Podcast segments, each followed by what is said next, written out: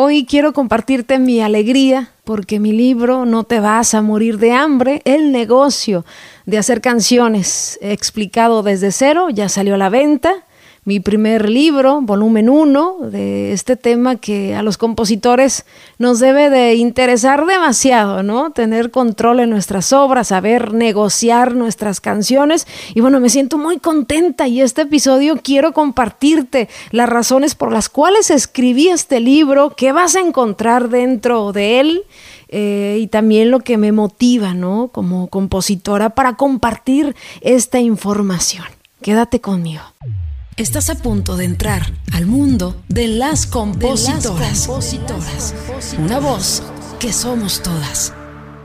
No te vas a morir de hambre. El negocio de hacer canciones explicado desde cero, ya está a la venta, lo puedes adquirir en formato digital en varias plataformas como Barnes Novo, como lulu.com, en Amazon también está eh, digital y físico en Amazon. Si eres eh, de, la, de las personas más tradicionales como yo, que me encanta todavía tener el libro físico y darme ese espacio para alejarme un poco del teléfono y arrinconarme y leer, yo aún compro eh, libros en formato físico, me encanta. Hasta el olor del, del, papel, ¿no? Y todo el ritual que lleva el dedicar esos minutos para, para leer y, y, tener en las manos el libro. Si quieres un libro impreso, lo puedes encontrar en Amazon también y si quieres con dedicatoria, con la firma y con todo el rollo este, también puedes enviar un mensaje en WhatsApp al 909 203 0393 909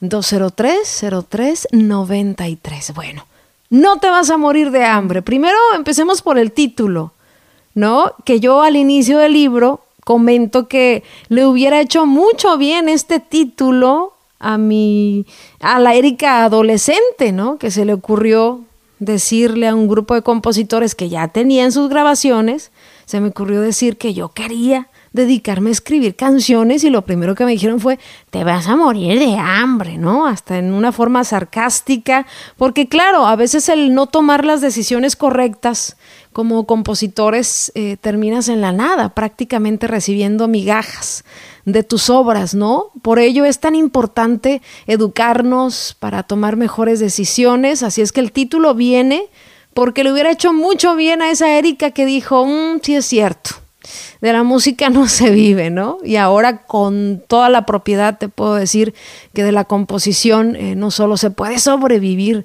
se puede prosperar y esa es la idea y ese es el sueño y esa es la meta y quiero que lo tengas muy claro. Este libro No te vas a morir de hambre, eh, que es volumen 1, ¿Por qué? Porque vienen dos más. Es mucha información y decidí cómo separarla y darla gota a gota para que también los compositores tengan el tiempo de digerirla, de analizarla, porque es mucha información y hasta uno que tiene ya tantos años de repente, ¿no? Se hace, se hace bolas, se hace engrudo. Bueno, esta primera edición eh, trato temas desde lo más básico. No me fui a la parte teórica ni al tecnicismo eh, porque no soy abogada, comparto mi experiencia de 20 años negociando canciones, haciendo canciones dentro de la música popular mexicana, dentro de la música de masas, ¿no? Ese es mi género, ese es mi nicho. Y bueno, en este, en este libro, eh, lo primero que comparto eh, es mi pasión, es parir canciones, donde te cuento un poco de mi historia no es un cuento chino, es otro capítulo donde hablo de que las canciones con el tiempo se vuelven pasivos y te generan dinero mientras tú duermes, ¿no? O incluso mientras estás inspirado haciendo otras canciones. Y no, no es un cuento chino, porque mucha gente tiene una idea muy generalizada de que no se puede vivir de las canciones. Ojo que es un trabajo arduo vivir de tus canciones, no cualquiera, ¿no? Puede eh, decir a corto plazo, ya vivo de mis canciones. Es un proceso y es a largo plazo, a mediano plazo, puede ser donde ya puede el compositor decir, ahora sí, vivo de mis rolas, ¿no? El tema número tres, las canciones no nacen, no nacen solas, lo que tienes que saber de derechos de autor. En este capítulo abarqué eh, detalles, ¿no? Porque es un tema súper amplio y es un tema que tiene que ver más con leyes, pero es importante que los autores tengan una base, porque de repente les dices, oye, leíste la ley de derechos de autor, oye, pero es que son más de 60 páginas. Bueno, aquí te voy a dar los puntos más importantes que tiene que saber el autor, ¿no? Acerca de derechos de autor, de registro, de temas. En otro tema que viene después de este es Mi madre fue mi primera editora, te hablo de mis primeros encuentros encuentros con las grandes editoras. Eh, también viene otro tema que se llama Sociedades de Gestión Colectiva. Vayamos por el hit Some Bonus. Ese me encanta porque hay que darle al autor una visión de lo que puede generar una canción cuando se vuelve éxito en radio, por ejemplo. Así es que ahí te platico directamente todo lo de las sociedades de gestión colectiva, mi experiencia en BMI, por ejemplo. El tema número 6, sin canción no hay nada es importantísimo que los autores tengan muy claro, ¿no? Lo que pesa una buena canción dentro de la industria, porque los grandes negociadores nos han hecho pensar que no pesa tanto, que es nada más porque el artista es famoso y porque tiene buena voz. Un éxito es un complemento de muchas cosas, pero sin canción no hay nada. Sin una buena canción no hay nada. Y nadie se beneficia más de una buena canción. Ahora sí que los sellos discográficos, incluso hasta el mismo artista, ¿no? Porque puede una canción, una sola canción, llevarlo a la cima o arrancar una carrera exitosa, ¿no? El tema número 7, ¿cómo reparto el pastel? Este tema, este que viene desde la página 58, que abarca desde la 58 hasta la 82, es un tema bien importante. Yo diría que es el, el más valioso de este libro, aprendiendo a negociar mis canciones, cómo reparto el pastel.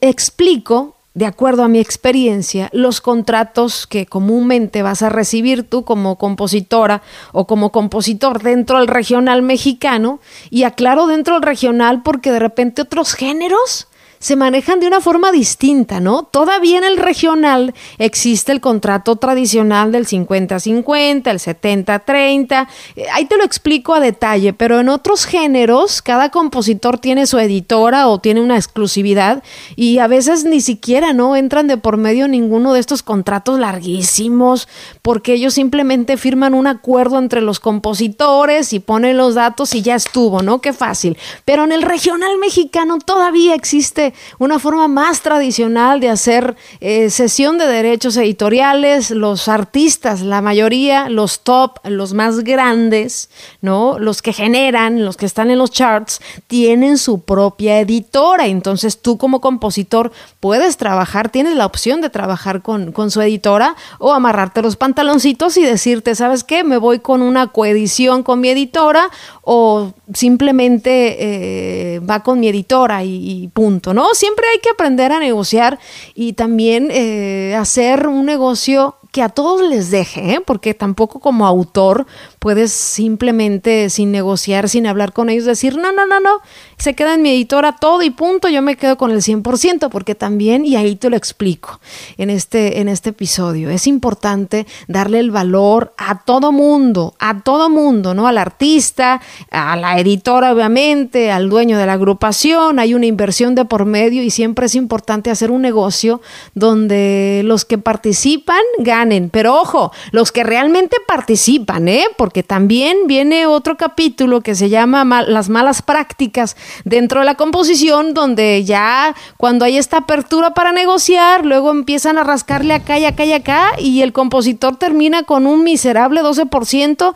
del 100% de la canción también, que sea justo. Es decir, si alguien colaboró con el tema original, no, no estoy hablando de una producción, de un arreglo, no, no. Hablo de escritores, compositores que se hace la obra original. Mucho antes de que se haga el arreglo y la producción, ¿no? Si alguien colaboró, debe de estar. Pero si después esa canción se graba y te dicen, oye, te la vamos a grabar, pero el productor lleva un porcentaje como compositor, el artista llega otro porcentaje como compositor, el dueño de la banda otro porcentaje. O sea, eso ya es abuso.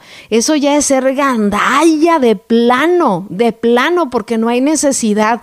Esa parte yo le he defendido muchísimo. Hay mucha gente que me critica, que me dice, pero ya el negocio no está para eso, ya hay que eh, ser compartidos, es de merecimientos. No, no, no, a ver ser compositor no es de merecimientos, ser compositor es de trabajar la canción. Si usted no, no colaboró con la canción, no escribió la canción, no puso ni una letra, ni una coma, ni una frase, usted no es compositor del tema. Usted va a recibir regalías de lo que le corresponde. Si es artista, usted va a, va a recibir regalías de intérprete. Si usted es productora, a usted le tienen que pagar, ya sea derechos conexos por lo que venda el máster, porque ahí viene su magia en esos sonidos, pero no se meta con los autores, porque ahí usted no tiene nada, nada que ver. Ojo aquí, hay que saber negociar, pero no hay que dejar que nos bajen los calzones, ¿eh? es importante. Bueno, en el 8, en el capítulo 8, eh, le puse engordaron los centavos, todo sobre regalías. Este es el más positivo, porque hablo de,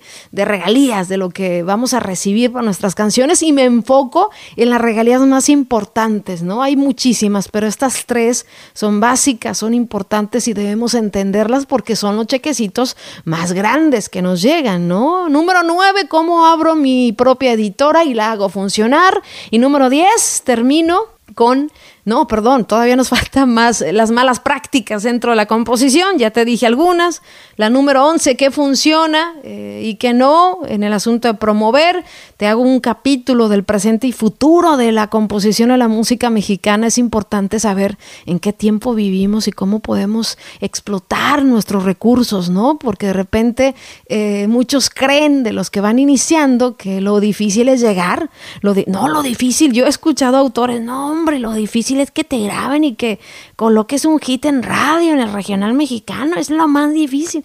No, señores, lo más difícil es mantenerte, eso es lo más difícil. Por eso es importante estar actualizado, saber qué hay en el presente, qué viene a futuro, en dónde podemos más educarnos, cómo podemos de alguna forma eh, explotar todas las herramientas, ¿no? Como compositores y estarnos siempre refrescando, renovando y no lanzar simplemente cosas a juicio de, ay, no me gusta la música actual. Bueno, pero se sigue haciendo norteño tradicional, se sigue haciendo fusión, ¿no? Encaja con alguna de estos, de estos subgéneros para que no te quedes atrás. Es importante estar eh, refrescado y es importante no abandonar tu esencia, pero sí darte la oportunidad de experimentar. Es el tiempo, ¿no? Número 13, eh, te hago un glosario para compositores de aquellos términos que necesitas saber y que de pronto cuando vas iniciando es como que, ¿qué?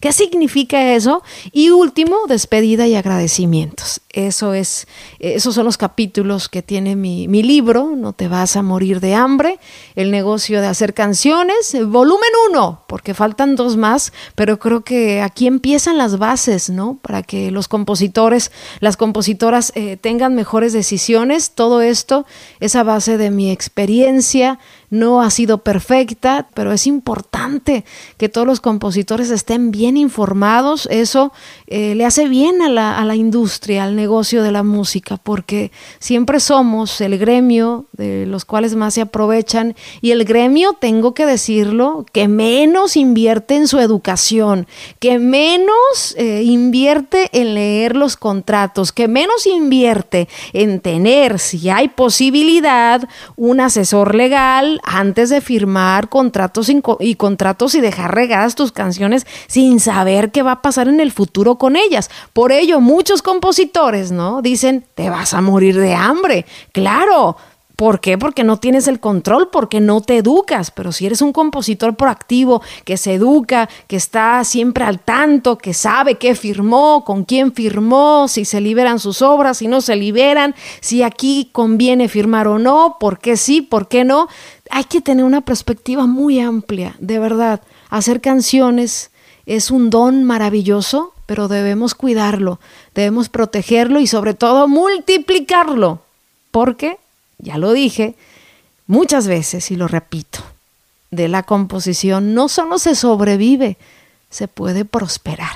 Espero que me apoyes con este libro, espero que compartas la información si a, alguien le puede servir y bueno, esperemos el volumen 2 muy pronto. Te quiero mucho, nos escuchamos el próximo jueves. Si te gusta nuestro podcast, es importante que nos califiques con algunas estrellas. Si son cinco, nos dejas, ya sabes, el cielo bien iluminado. Te quiero mucho.